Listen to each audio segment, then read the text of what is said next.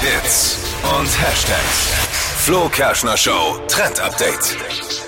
Das Netz ist ja auch immer wieder mal gut, um so ein bisschen mehr Inspiration und Schwung in das eigene Leben zu bringen.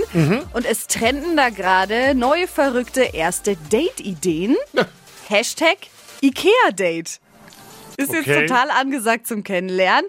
Also Fleischbällchen und Hotdog statt äh, teurem Sushi dann und? Holunderschorle statt Cocktail.